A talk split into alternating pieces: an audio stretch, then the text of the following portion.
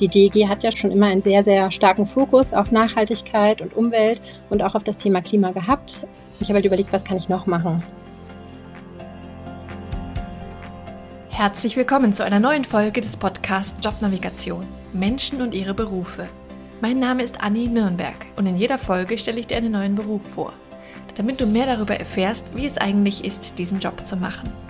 Dazu interviewe ich einen Menschen, der in diesem Beruf arbeitet und dich vielleicht auch noch mit seinem Lebensweg inspirieren kann. Lange habe ich jemanden gesucht, der im Kontext Entwicklungshilfe arbeitet, weil dieser Bereich immer wieder für Kundinnen und Podcasthörerinnen interessant ist. Mein heutiger Gast arbeitet in der Entwicklungszusammenarbeit. Ihr Arbeitgeber finanziert Unternehmen in Entwicklungsländern und legt dabei den Fokus auf nachhaltige und entwicklungswirksame Projekte. Auch der Klimaschutz wird dort immer wichtiger und dazu trägt mein Gast Caro als Senior Managerin Impact und Klima intensiv bei. In dieser Folge unterhalten wir uns über das Unternehmen, in dem sie arbeitet. Sie berichtet von den verschiedenen Stellen, die sie dort schon durchlaufen hat und ihren Auslandsaufenthalten und Reisen. Und ich frage sie darüber aus, wie sie diese Arbeit mit Familienleben und Kindern vereinen kann. Das und noch viel mehr erfährst du in dieser Folge von Caro. Liebe Caro, ich freue mich, dass du hier im Podcast zu Gast bist. Schön, dass du da bist. Danke. Hallo Anni. Du arbeitest bei der DEG, der Deutschen Investitions- und Entwicklungsgesellschaft. Deshalb habe ich dich hier eingeladen. Wir haben uns vor ein paar Monaten kennengelernt und wir haben am Rand über deinen Beruf gesprochen und das fand ich sehr spannend. Und so wie ich das verstehe, ist diese DEG eben keine Bank an sich, sondern ein Entwicklungsfinanzierer und auch eine Art von Unternehmensberatung mit einem klaren Fokus, nämlich dass ihr Unternehmen, die in Entwicklungs- und Schwellenländern Standorten habt, beratet und finanziert. Also zum Beispiel, wenn ein deutsches Unternehmen in zum Beispiel Peru einen Standort eröffnen möchte, aber auch Unternehmen in Peru oder einem anderen Entwicklungsland selbst, so verstehe ich das. Und ihr könnt diesem Unternehmen auch Darlehen anbieten, wenn sie bestimmte Kriterien erfüllen. Habe ich das so richtig verstanden? Ähm, ja, genau, das stimmt im, im Großen und Ganzen. Also die DEG ist Entwicklungsfinanzierer und wir haben Kunden im Privat, in der Privatwirtschaft äh, in Entwicklungs- und Schwellenländern weltweit. Und unsere Kunden sind zum einen Unternehmen, ähm, können aber auch Infrastrukturprojekte sein, Finanzinstitute und Private Equity Gesellschaften. Und äh, wir haben aktuell ein Portfolio von rund 9,2 Milliarden Euro ähm, verteilt auf rund 700 Investitionen weltweit. Also das ist der Stand von 2021. Und die DEG setzt halt neben der Finanzierung auch einen ganz besonderen Fokus auf die Nachhaltigkeit unserer Investitionen. Und äh, denn wir wollen vor Ort die Lebensbedingungen der Menschen verbessern, aber auch den Planeten mitschützen.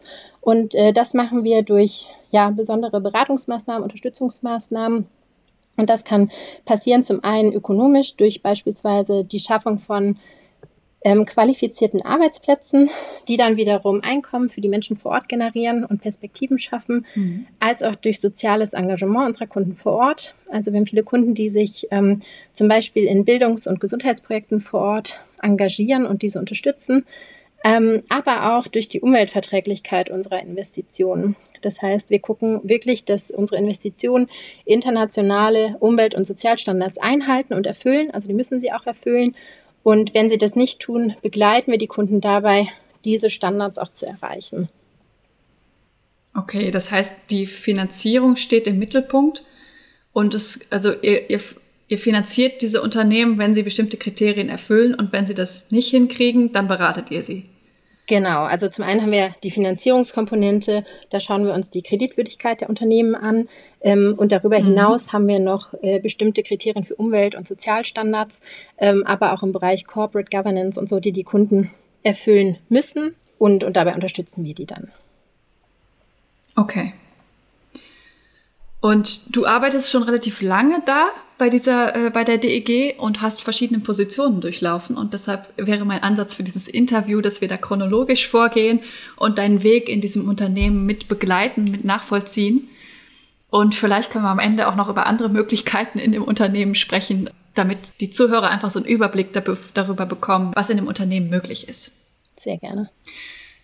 Du hast im Vorgespräch gesagt, dass dein Interesse für Internationales eigentlich schon in der Schulzeit entstanden ist. Magst du davon mal erzählen? Gerne. Ja, wir hatten im Erdkundeunterricht, ich glaube, es war in der sechsten Klasse, hatten wir das Thema Entwicklungszusammenarbeit und haben über mhm. bestimmte Projekte in Entwicklungs- und Schwellenländern gesprochen. Und da habe ich gedacht, okay, das klingt total interessant, da würde ich gerne mehr darüber erfahren. Ja, und auch vielleicht perspektivisch einen Beitrag leisten, äh, persönlich. Und habe den Gedanken dann immer weiter im Hinterkopf verfolgt. Und dann stand in der 11. Klasse das Thema Schulpraktikum an. Und zu der Zeit hatte meine Tante in Indien äh, für die GIZ gearbeitet, in einem Mikrofinanzprojekt.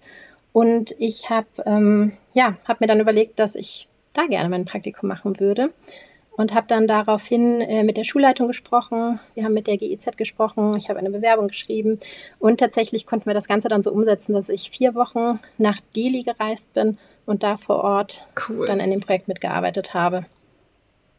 Wie alt warst du da? Ich war 17. Spannend. Also noch, noch relativ ähm, jung, ja. sage ich mal. Für, ja. Und dann bist du ja da auch schon mit Finanzen in Berührung gekommen.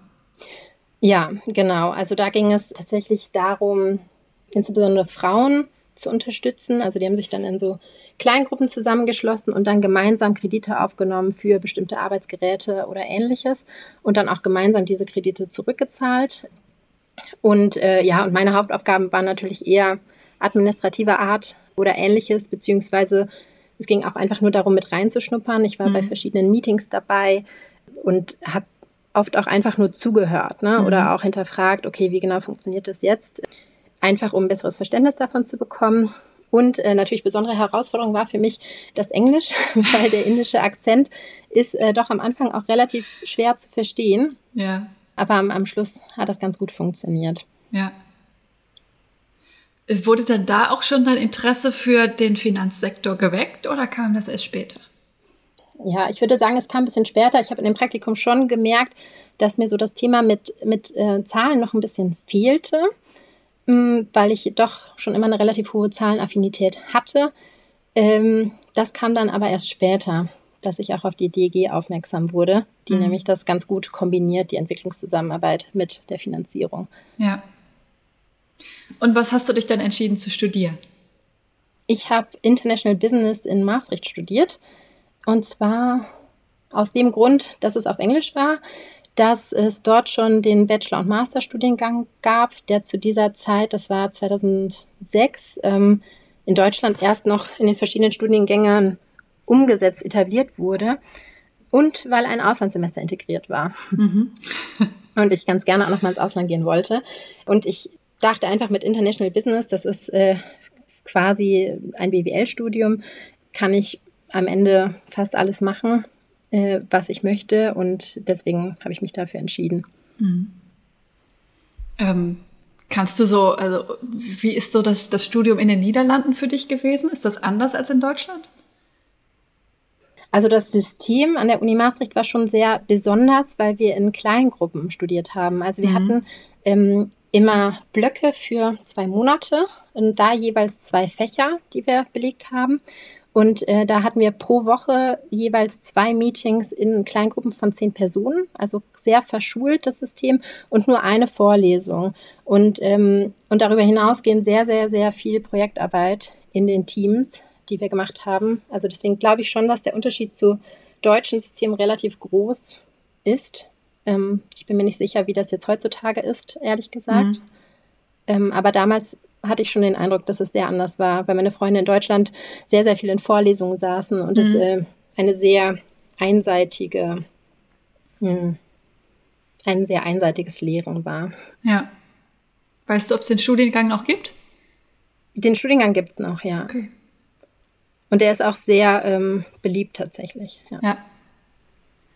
Und du warst dann da auch im Ausland im Studium? Genau, Genau, also das Bachelorstudium ging drei Jahre lang und ich war im sechsten Semester in Ecuador, Schön. Hab, äh, in Quito. Genau, und habe da mein Auslandssemester gemacht. Ja, spannend. Ich war ja in Peru für ein paar Monate. ja. Schön, ja. Da haben wir da eine Parallele. Du hast wahrscheinlich dann auch fließend Spanisch gelernt, ne? Genau, genau.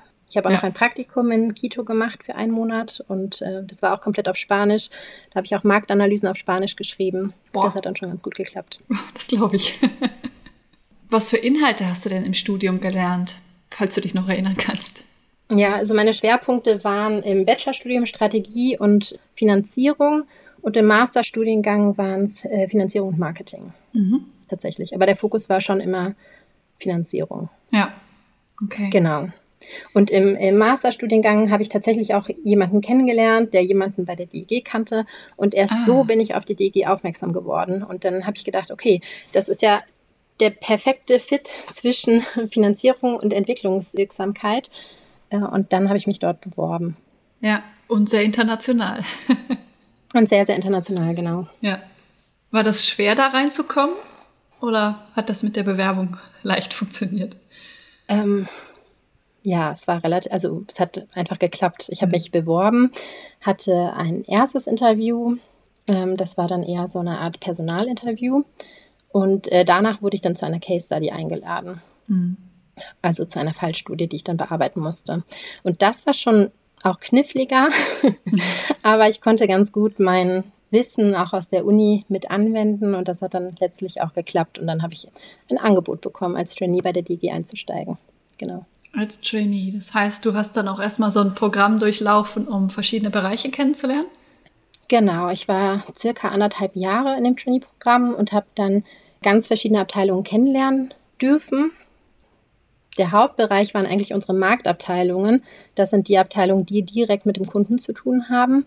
Und da war ich zum einen in der Abteilung, die Kunden in Lateinamerika betreut. Ähm, zum anderen habe ich aber auch in Asien einen Kunden betreut, in Indonesien insbesondere. Und ich war auch in der Zeit für drei Monate in einem unserer Außenbüros in Südafrika, in Johannesburg. Mhm. Genau, und dort konnte ich dann auch die Kunden vor Ort treffen, kennenlernen. Ja, und auch einfach besser verstehen, was unsere Kundenbasis eigentlich ist, ne? weil mhm. wir äh, wirklich ganz verschiedene Sektoren finanzieren, unterstützen, ähm, was es natürlich auch total spannend macht. Mhm. Das heißt, hat man äh, hauptsächlich mit den Kunden Kontakt, äh, bevor das mit der Finanzierung dann über die Bühne läuft, oder ist es währenddessen auch? Wie, wie eng ist da der Kontakt? Also der Kontakt geht eigentlich, ähm, ja, startet natürlich bei der Akquise, mhm. ähm, bei der Kundenakquise, ähm, und ist dann sehr intensiv, bevor wir überhaupt den Finanzierungsvertrag unterschreiben können, weil wir natürlich den Kunden ähm, ganz genau kennenlernen müssen. Wir gucken, ob der kreditfähig ist. Wir überlegen, wie können wir eigentlich unsere Finanzierung strukturieren, was macht da Sinn. Also wenn jetzt, wenn zum Beispiel jetzt ein Kunde eine, ähm, eine Erweiterung finanziert, zum Beispiel eine neue Produktionshalle mhm. bauen möchte mit neuen Produktionslinien äh, und sagen wir mal, das dauert circa zwei Jahre, bis die ersten Umsätze dadurch generiert werden, dann würden wir jetzt auch das Darlehen so strukturieren, dass der Kunde dann die ersten zwei Jahre auch noch nicht tilgen muss, mhm. sondern dann erst ab dem dritten Jahr in die Tilgung geht. Also wir, mhm. der Kunde hat normalerweise Planrechnungen, die schauen wir uns an und die, äh, ja, challengen wir auch nochmal, passen wir auch nochmal an und äh, gucken dann, wie passt das denn, wann er das Geld auch zurückzahlen könnte. Ja, okay. Genau, die Kredite laufen dann ähm, ja, bei Unternehmenskunden in der Regel so acht bis zehn Jahre. Ähm, ich würde sagen im Schnitt wahrscheinlich acht Jahre. Und bei Infrastrukturprojekten kann es auch mal deutlich länger sein, ähm, um die 18 Jahre. Infrastrukturprojekte genau. heißt jetzt, dass, was weiß ich, eine Brücke oder sowas gebaut wird? Ja, verschiedene Sachen. Also es kann äh, in der Verkehrsinfrastruktur sein, aber es kann auch in die Richtung erneuerbare Energien gehen. Also wir finanzieren auch Solarparks, mhm. Windparks, ähm, Wasserkraft, genau, da gibt es so verschiedene Möglichkeiten. Okay. Und in, in welchen Höhen liegen diese Kredite ungefähr, ganz grob? Also ich kenne jetzt den, den Durchschnitt nicht direkt, aber ich würde sagen, so ab 10 Millionen Euro bis hin zu mhm. 50 Millionen, in Einzelfällen vielleicht auch mal mehr. Mhm. Ähm, aber ich würde sagen, so bei Unternehmen sind es immer so 10 bis 20, 30 Millionen. Und bei Banken okay. auch schon mal deutlich mehr und bei Infrastruktur auch noch mal mhm. ja, größere Größenordnungen. Ja. Genau. Und äh, hinsichtlich Kundenbeziehung, genau, das hattest du ja vorhin gefragt. Also es ist sehr intensiv, bevor wir das Geld überhaupt auszahlen, aber auch über die gesamte Darlehenslaufzeit hinaus haben wir regelmäßig Kontakt mit dem Kunden, weil wir auch die Quartalsberichte immer auswerten müssen, bewerten müssen und jährlich, also mindestens einmal im Jahr, äh, erstellen wir auch ein Kundenrating äh, und gucken so, wie sich der Kunde entwickelt. Und auch über die Darlehenslaufzeit hinaus haben wir oft noch Kundenkontakt, weil wir äh, mit vielen Kunden auch noch Folgeprojekte machen. Okay, ja. Spannend. Ja, es ist spannend und es ist auch wirklich total schön, so langfristige Kundenbeziehungen zu haben. Ja, ja, das glaube ich. Und nochmal zurück zu dem Trainee-Programm. Du hattest gesprochen, da, gesagt, dass du ähm, in, den, in den Marktabteilungen viel unterwegs warst. Was gab es da noch außer denen? Genau. Mm, dann war ich noch in der Kreditabteilung.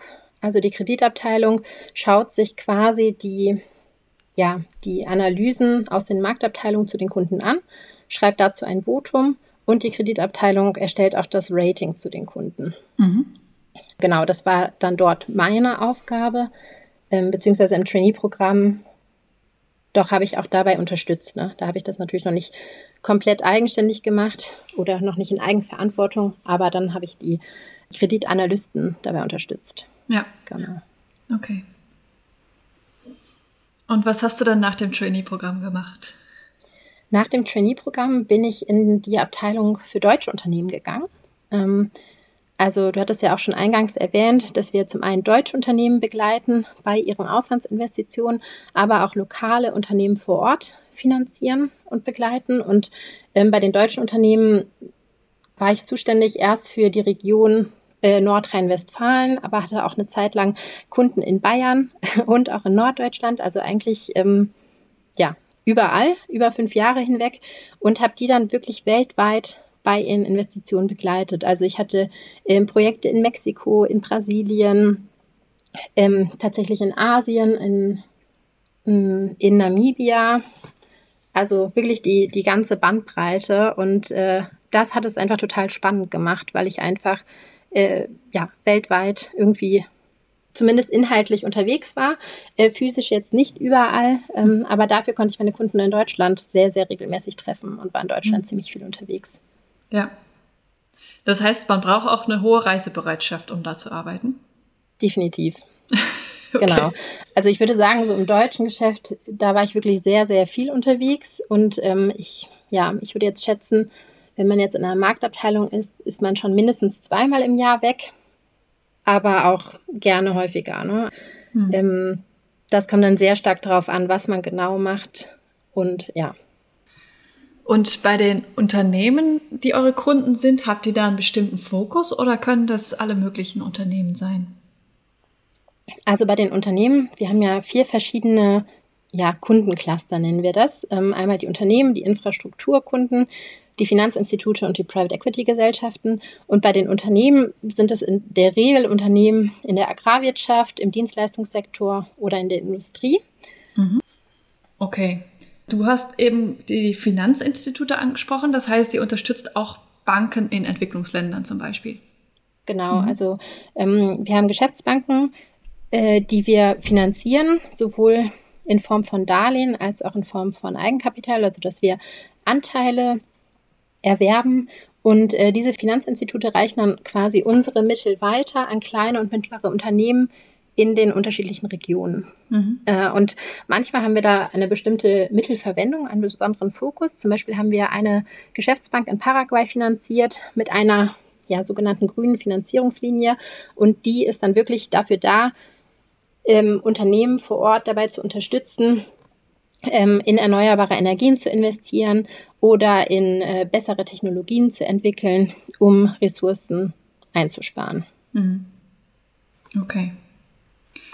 Und du hast eben den Begriff Pri Private Equity verwendet. Ich glaube, das müssen wir auch erklären.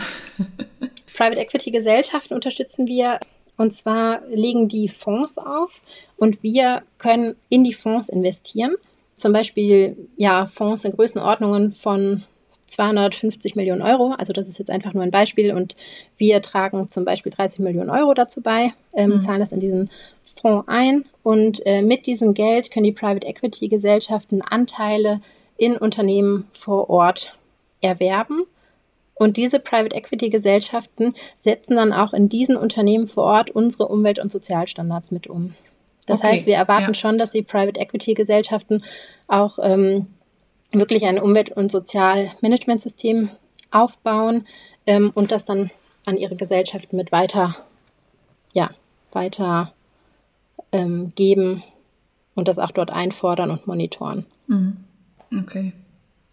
Also eigentlich ist es das gleiche in Grün, nur dass da jetzt jemand dazwischen ist, diese Private Equity Gesellschaft. Ja, und ich würde sagen, die Private Equity Gesellschaft geht auch noch in kleinere Unternehmen zum Teil rein. Okay. Ähm, und hat dann auch nochmal lokal ein ganz anderes Know-how, mhm. als wir das dann in dem Fall zum Beispiel haben. Okay. Und nach der Zeit bei den, bei den deutschen Kunden, wie ging es dann weiter? Dann bin ich für ein halbes Jahr zur FMO gegangen. Das ist quasi unser Pendant in den Niederlanden, in Den Haag. Und äh, habe dort in der Abteilung gearbeitet, die ähm, in Private Equity Fonds investiert haben in Asien und Osteuropa. Mhm. Genau, und da war ich für ein halbes Jahr, habe äh, auch, auch zwei, ähm, zwei Fonds mit geprüft und auch mit die Verträge unterzeichnet, ähm, dass sie auch zur Auszahlung gekommen sind. Und äh, ja, die Zeit war total spannend. Ähm, also es war A, einmal schön zu sehen, wie ein anderer Entwicklungsfinanzierer arbeitet. Und mhm. tatsächlich gibt es einfach unzählig viele Parallelen, auch zur DEG. Ähm, zum Teil gab es kleine Unterschiede in den Prozessen, wie die abgelaufen sind. Ähm, und da habe ich dann auch immer geguckt, okay, was könnte man hier besser machen? Also in der DG, was könnte man in der FMO vielleicht besser machen? Und äh, habe das dann auch entsprechend an die verschiedenen Personen gespielt, die dafür verantwortlich sind. Und ähm, ja, und das Wichtigste war einfach, ich habe mein Netzwerk ausgebaut und ausgeweitet und einfach in der FMO ja viele ja, neue KollegInnen kennengelernt. Ja, cool. Und dann? Und dann bin ich wieder zur DG gegangen nach Köln und äh, diesmal in die Abteilung Private Equity Lateinamerika. Mhm. Und die Abteilung hat auch in Private Equity Fonds in Lateinamerika investiert, aber auch Direktanteile an Unternehmen in Lateinamerika erworben. Mhm. Genau, und da war ich insbesondere zuständig für die Andenregion. Also da mhm. gibt es dann auch wieder den, den Bezug zu Ecuador, wobei ja. ich da im Wesentlichen für Kolumbien und Peru zuständig war. Aber zum Teil waren dann die Fonds auch in Projekte in Ecuador investiert, für die ich zuständig ja. war. Und da warst du dann auch mal vor Ort? Da war ich vor Ort, äh, tatsächlich aber, glaube ich, nur einmal. Und da war ich in Kolumbien, in mhm. Bogota. Ja. Okay. Ja, war auch sehr spannend und auch einfach schön, wieder das äh, Spanisch anzuwenden ja. ähm, und auch die Verhandlungen, also Vertragsverhandlungen und so habe ich dann im Wesentlichen auf Spanisch geführt. Hut ab. Ja, gehört manchmal auch dazu und das ist ja, ist aber auch schön, einfach um ja und um auch so das Spanisch wieder aufzufrischen und wieder reinzukommen. Ja, ja. Das, das hört sich auch so an, als könnte man bei der DEG sich auch gut entwickeln und ähm, einfach auch in andere Bereiche reingehen und äh, ja, allein durch, was weiß ich, Vertragsverhandlungen auf Spanisch entwickelt man sich auch persönlich. Ja, das stimmt, definitiv. Also es wird auch sehr stark unterstützt, ne? dass man sich weiterentwickelt, dass man ähm, auch mal andere Abteilungen kennenlernt. Es gibt auch heutzutage so ein Programm, dass wir immer Hospitationen in anderen Abteilungen machen können von mhm. circa sechs Monaten. Äh, da gibt es so eine Art Hospitationsbörse, äh, wo dann bestimmte Abteilungen sagen, okay, wir suchen jemanden für zum Beispiel die Kreditabteilung für sechs Monate in dem und dem Zeitraum und dann ja. kann man sich da bewerben und das machen. Äh, das ja. ist äh, schon ziemlich, ziemlich schön. Cool. Und wie ging es dann weiter? Wie ging es dann weiter? Nach der Zeit in Lateinamerika bin ich in Elternzeit gegangen. Mhm. Das war meine erste Elternzeit und äh, habe dann auch in der Zeit so ein bisschen ja über meinen Beitrag in dieser Welt nachgedacht, äh, insbesondere über das Thema Klimaschutz, äh, Klimawandel und ähm, ja, und habe auch irgendwie gedacht, okay, in welche Welt wird eigentlich hier mein Kind oder wurde hier mein Kind geboren? Und äh, habe dann überlegt, wie ich da noch mehr leisten kann und was ich da noch tun kann. Und die DEG hat ja schon immer einen sehr, sehr starken Fokus auf Nachhaltigkeit und Umwelt und auch auf das Thema Klima gehabt. Und ich habe halt überlegt, was kann ich noch machen? Ich habe dann nach der Elternzeit mich mit anderen Mitarbeitenden zusammengetan und wir haben so eine Mitarbeiterinitiative gegründet, wo es dann darum ging, ähm, andere Mitarbeitende zu sensibilisieren, was Klimathemen anging. Also wir haben zum Beispiel verschiedene Vortragsreihen organisiert, da mhm. externe Experten eingeladen, die berichtet haben. Ähm, ein Team von Mitarbeitern hat jetzt eine Klimawoche organisiert, wo es Vorträge gab. Da gab es zum Beispiel auch eine Session zu privaten Geldanlagen ähm, oder zu privaten nachhaltigen Geldanlagen. Ähm, es gab eine Müllsammelaktion und ganz verschiedene Themen. Und unser, unsere Kantine hat auch in der Woche komplett vegetarisch und vegan gekocht und auch den Fußabdruck der Gerichte ausgewiesen. Ja, solche Sachen. Das ist natürlich alles ehrenamtlich passiert und alles irgendwie on top, aber ähm, war doch ganz schön, auch noch da einen weiteren Beitrag zu leisten. Mhm. Und parallel dazu habe ich ja auch wieder einen neuen Job gemacht nach der Elternzeit. Äh, ich wollte nämlich nicht mehr so viel reisen, äh, mhm. weil es einfach mit Kleinkind ja für mich zu der Zeit nicht vereinbar war. Und deswegen bin ich in die Kreditabteilung gegangen, ähm, was auch total spannend war, weil ich da einfach eine sehr, sehr große Bandbreite an Projekten gesehen habe. Also ich war zuständig für Agrarprojekte. Ähm, der Hauptfokus lag auch tatsächlich in Lateinamerika, aber ich habe halt ähm, ja im Portfolio, also Ratings erstellt für, ich glaube, rund 30 Projekte und habe dann auch immer, wenn neue, neue Projekte reinkamen in dem Sektor, dann dazu das entsprechende Votum geschrieben. Mhm. Und das war dann auch möglich, dass äh, dann in der Situation, dass du nicht mehr so viel reisen wolltest, dass du dann so einen Job machst. Genau, genau. Ja. Also das ist tatsächlich bei uns auch recht beliebt, ähm, äh, mit Kleinkindern dort zu arbeiten, weil einfach in der Kreditabteilung, also ist es schon gewünscht, dass man mal mitreist ähm, mhm. auf eine Prüfreise oder so, aber es ist jetzt kein Muss. Mhm. Und wenn ich in der Marktabteilung bin, da ist es ja schon auch wichtig, den Kunden mal vor Ort zu treffen, die Kundenbeziehung aufzubauen, mir einen persönlichen Eindruck zu verschaffen.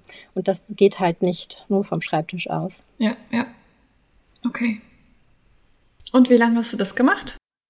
Ähm, das habe ich gemacht für anderthalb Jahre ungefähr, ein Dreivierteljahre und dann bin ich wieder in Elternzeit gegangen. Mhm. Also die DEG hatte schon in der Zeit vor meiner Elternzeit die Strategie nochmal überarbeitet ähm, mit einem noch stärkeren Thema auf unsere Entwicklungswirkungen, positive Entwicklungswirkungen vor Ort und auch ähm, auf unseren Klimabeitrag zum Pariser Klimaschutzabkommen und hat sich das Ziel gesetzt, bis 2040 im Portfolio klimaneutral zu sein. Mhm. Und in dem Zusammenhang wurden auch Stellen geschaffen. Und ich war dann nach der Kreditabteilung nochmal in Elternzeit und äh, zufällig wurden dann die Stellen geschaffen rechtzeitig zum Zeitpunkt meiner Rückkehr und ich hatte mich dann da beworben und äh, habe dann die Chance bekommen, wirklich jetzt auf einer Position zu arbeiten, wo es darum geht, unsere Klima- und Impact-Strategie in einem Bereich mit umzusetzen. Und das mache ich jetzt seit zehn Monaten ziemlich mhm. genau. Und was bedeutet das, was du da machst? Also zum einen, was die Klimakomponente angeht, modelliere ich mit die Emissionen, die unsere Kunden haben ähm, und ich, äh, ja, und ich ermittle auch die realen Emissionen. Also für verschiedene Kunden. Nur da, dass es sehr, sehr viele sind, müssen wir die halt zum Großteil momentan noch modellieren. Ähm, aber bei, äh, bei Kunden, die, ja, die potenziell sehr hohe Emissionen haben, wie zum Beispiel im Zementsektor oder so, ähm, da gucken wir schon, wie sind die realen Emissionen vom Kunden. Was heißt denn modellieren? Was meinst du damit? Ist das eine Art Schätzung, Simulation, sowas? Wir versuchen darzustellen, wie hoch die Emissionen unserer Kunden sind. Und ähm, es gibt dazu ein Tool, was auch die DEG mit fördert. Das ist das Joint Impact Model. Das nutzen mhm. wir tatsächlich selber auch. Ähm, wo dann nach Sektoren und auch nach Ländern und auch nach Unternehmensgröße eine mit verschiedensten Kalkulationen, die im Hintergrund laufen, äh, eine Schätzung stattfindet, wie hoch die Emissionen von diesen Unternehmen sind. Mhm. Also die Gesamtemissionen. Und äh, auf der Basis können wir dann sagen, okay, wie hoch ist eigentlich unser Anteil, ähm, den wir von den Emissionen mitfinanzieren durch unser mhm. Darlehen oder unsere Eigenkapitalbeteiligung. Ja. Und äh, das ist so mit meiner Aufgabe, das äh, für unseren Bereich zu machen. Und äh, ja, und natürlich auch idealerweise von einer immer größer werdenden Anzahl von Kunden die realen Emissionsdaten zu ermitteln. Und das machen wir auch oft mit den Kunden zusammen, dass wir dann auch Berater vor Ort hinschicken, die dann den Kunden dabei unterstützen, die Emissionen zu ermitteln. Mhm. Und dann wahrscheinlich auch unterstützen, diese zu senken, gegebenenfalls. Genau, genau. Also der erste Schritt wäre quasi so ein ähm, ja, Carbon Assessments zu machen, ähm, also zu sagen, so und so hoch sind die Emissionen und dann ähm, können wir den Kunden dabei unterstützen, eine Dekarbonisierungsstrategie zu entwickeln und äh, zeigen dann auch verschiedene Maßnahmen mit auf, wo kann eigentlich der Kunde seine Emissionen senken. Und dann ist es natürlich schön, wenn am Schluss dann auch die nicht vermeidbaren Emissionen äh, in irgendeiner Form kompensiert werden. Mhm. Das heißt, äh, ihr interessiert euch hauptsächlich für die Emissionen oder gibt es da noch andere Klimabausteine, die ihr euch anschaut? Insgesamt haben wir uns zum Ziel gesetzt, ja, bei den gesamten Entwicklungswirkungen, ähm, also nicht nur Klima, ähm, den Kunden, die Kunden bei ihrer Transformation zu begleiten, um besser mhm. zu werden und auch um resilienter zu werden für diverse Krisen mhm. oder Herausforderungen, mit denen die Kunden konfrontiert werden. Und beim Klimathema ist es halt zum einen natürlich das Thema Dekarbonisierung, aber zum anderen auch die Anpassung an den Klimawandel. Äh, und da mhm. schauen wir schon, wie können wir den Kunden dabei unterstützen ähm, und auch noch mehr dafür sensibilisieren. Also ganz anschaulich jetzt für einen Agrarkunden bedeutet das, wir finanzieren zum Beispiel Bewässerungssysteme mhm. mit. Ne? Also das ist jetzt so das einfachste Beispiel, um ja. zu sagen, äh, der Kunde kann sich besser an den Klimawandel anpassen. Oder, oder zum Beispiel bei Kunden, die Flächen haben, die irgendwie nicht genutzt werden, ähm, sprechen wir über Wiederaufforstungsprojekte mhm. äh, und, und solche Dinge mhm. zum Beispiel. Okay. Das heißt, du hast da auch direkten Kundenkontakt. Ja, ähm, in der Tat. Also momentan ist es noch, ja, es ist noch sehr viel, dass ich auch konzeptionell mitarbeite, weil ich ähm, auch mit unsere Prozesse anschaue und gucke, wo können wir die Prozesse, die wir intern haben, noch um die Klimakomponente erweitern, wo müssen wir sie noch erweitern, was müssen wir noch verändern. Ähm, da waren wir aber in diesem Jahr oder im letzten Jahr sind wir da schon relativ weit gekommen. Gleichzeitig habe ich aber auch direkten Kundenkontakt ähm, was natürlich dann jetzt auch perspektivisch wahrscheinlich noch viel, viel mehr werden wird. Mhm. Okay. Machst du diese Dinge hauptsächlich allein oder seid ihr ein Team, die sich darum kümmern? Also für meinen Bereich bin ich ähm, offiziell allein zuständig. Ich stimme mich aber mit der Nachhaltigkeitsabteilung ab. Ähm, mhm. Wir haben eine Nachhaltigkeitsabteilung, die natürlich auch die gesamten Standards vorgibt und mir auch beratend zur Seite steht. Und äh, für die anderen Bereiche, also wir haben insgesamt drei Bereiche. Der eine Bereich heißt Industries and Services. Das sind quasi alle Industriekunden, Dienstleistungskunden und auch Agrarkunden. Ähm, die Unternehmen sind oder eben Private Equity Fonds sind. Dann haben wir noch einen Bereich für die Infrastrukturprojekte und einen Bereich für Finanzinstitute. Und in den mhm. Bereichen gibt es jeweils noch eine weitere Person, die quasi auch meinen Job dort macht. Ähm, mhm. Und wir sind dann zu dritt und wir stimmen uns schon sehr regelmäßig und sehr viel okay. ab. Ja, okay. Genau. Das heißt, ich habe relativ viele Schnittstellen, ähm, was es auch total spannend macht und äh, ja, und es macht total Spaß, so vernetzt zu arbeiten. Also ich bin auch regelmäßig im Austausch mit der Strategieabteilung und ähm, ich bin insgesamt für sieben Abteilungen gerade zuständig. Hm. Und das ist wahrscheinlich auch etwas, wo du eher wenig reisen musst. Ja und nein. Also beim Kundenkontakt ist es schon gut, wenn ich auch mal vor Ort bin und mit dem Kunden die Lösung vor Ort bespreche. Bisher bin ich noch nicht gereist, aber ich denke, dass das dieses Jahr vermehrt kommen wird. Okay. Ja. Arbeitest du denn jetzt in Teilzeit mit deinen Kindern? Genau, ich arbeite ähm, 30 Stunden pro Woche. Weniger ginge auch, glaube ich, vom Jobinhalt schwierig. Ähm, mhm. Also ging es auch nicht. Ähm, und mehr ja, klappt das privat auch gerade nicht. Genau. Ja. Ist eigentlich eine ja. ganz gute Größenordnung, die 30 Stunden. Ja, ich habe ja auch ein kleines Kind. Ich kann das schon nachvollziehen, dass da mehr nicht geht. ja, genau. Ja. ja. die Kitas haben ja jetzt auch nicht unbegrenzt offen und äh, mhm. irgendwie möchte ich auch noch Zeit mit meinen Kindern verbringen. Ja. okay. Kannst du denn auch mal von zu Hause arbeiten oder sowas? Das weiß ich, genau, wenn mein Kind also krank ist. Die, ja, also da bin ich echt tatsächlich sehr äh, happy bei der DG zu arbeiten, weil ich total flexibel arbeiten kann. Also mhm. ich kann äh, mobil arbeiten, wir haben Gleitzeit. Das heißt, wenn ich jetzt mal spontan ein krankes Kind zu Hause habe, was in der letzten Zeit äh, tatsächlich sehr häufig vorkam, ähm, kann ich dann auch einfach mal versuchen, alle meine Termine von vormittags auf nachmittags zu legen, wo dann mein Mann vielleicht zurück ist und dann nachmittags arbeiten. Mhm. Ähm, also da ist echt vieles, vieles möglich. Wir haben auch im Büro ein Eltern-Kind-Büro, wo wir theoretisch das Kind auch mal mitnehmen könnten, wenn wir irgendwie vor Ort welche, irgendwelche das Meetings ist ja haben. Cool. Genau. Ja, darüber hinaus hat die DG auch verschiedene Kita-Kooperationspartner. Das heißt, ähm, insbesondere bei der Kitasuche für, unseren, für unser erstes Kind ähm, haben wir tatsächlich zweimal eine Kooperationskita über die DEG vermittelt bekommen, ähm, was super war, weil wir hätten sonst keine Kita gefunden. Hm. Also sowohl in Köln nicht, als auch ein Jahr später, als wir aus Köln rausgezogen sind, nicht. Das heißt, ja, so war es mir möglich, wieder in den Job einzusteigen und das Kind in, de, in die Betreuung schicken zu können. Ja. Das war sehr, sehr schön.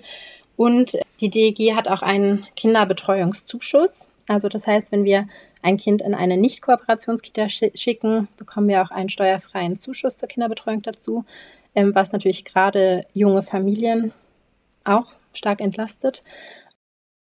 Und was auch noch total äh, toll ist, ist, dass wir pro Jahr sechs Pflegetage haben für Angehörige. Und ja. dazu gehören halt auch Kinderkranktage und die sind dann voll bezahlt. Das mhm. heißt, äh, ich muss dann nicht direkt zur Krankenkasse gehen und einen Kinderkranktag einreichen, sondern das läuft dann einfach ganz simpel über die DEG.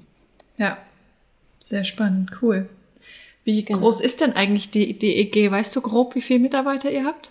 Ja, wir haben 650 Mitarbeitende okay. weltweit und ich glaube, wir haben 20 ähm, ja, Auslandsstandorte und Außenbüros. Ui, das sind also viele. Also 19 oder 20. Ja, sehr spannend.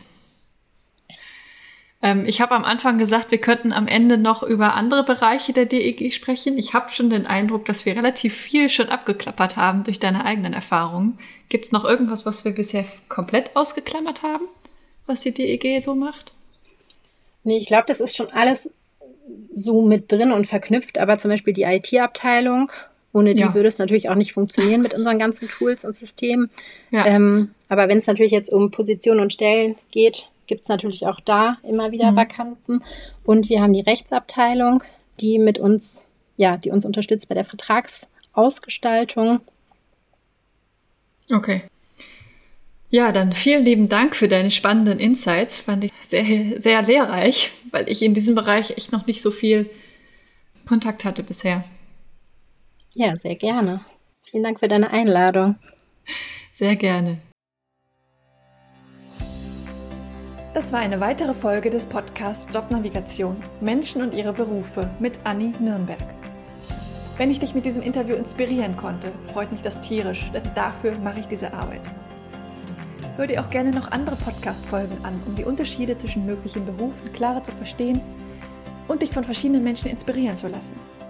In den Show Notes verlinke ich dir ähnliche Folgen. Wenn dir das Interview gefallen hat, habe ich eine kleine Bitte an dich. Bitte geh in deiner Podcast-App auf die Übersichtsseite dieses Podcasts und gib ihm eine Bewertung. Am besten mit 5 Sternen. Das kannst du jetzt machen, während du den Rest der Folge hörst. Damit hilfst du mit, dass noch mehr Menschen von dem Podcast profitieren können. Vielen lieben Dank. Vielleicht bist du ja auf der Suche nach einem Beruf, in dem du so richtig glücklich bist, wie meine Gäste in diesem Podcast. Wenn du dir Unterstützung wünschst bei der Frage, welcher das für dich sein könnte und wo du so richtig aufgehst, helfe ich dir gerne, Klarheit zu finden. Du hast dabei die Wahl. Du kannst dir selbst in einem strukturierten Online-Kurs selbst erarbeiten, welcher Beruf dich maximal erfüllt. Oder du wirst von mir im Coaching an die Hand genommen und wir gehen den Weg gemeinsam. Wie ich bei beiden Varianten vorgehe, kannst du dir in Folge 100 anhören. Mehr Informationen zu meinen Angeboten findest du auf der Webseite. Sie ist in den Show Notes verlinkt. Wenn du mehr zu mir als Person erfahren möchtest, empfehle ich dir, die Folgen 10 und 20 anzuhören. Dort erzähle ich von meinem eigenen Weg, der mich zu meinem Traumjob, nämlich dem Berufscoaching, geführt hat. Es ist so schön, einen Beruf zu haben, wo du wirklich gerne hingehst, in dem du mit Leichtigkeit erfolgreich bist, wo du deine Stärken und Talente einsetzen kannst, der dich einfach auf allen Ebenen erfüllt und glücklich macht. Ich wünsche dir von Herzen, dass du dieses Gefühl erlebst, und zwar möglichst jeden Arbeitstag. Deine Anni von Jobnavigation.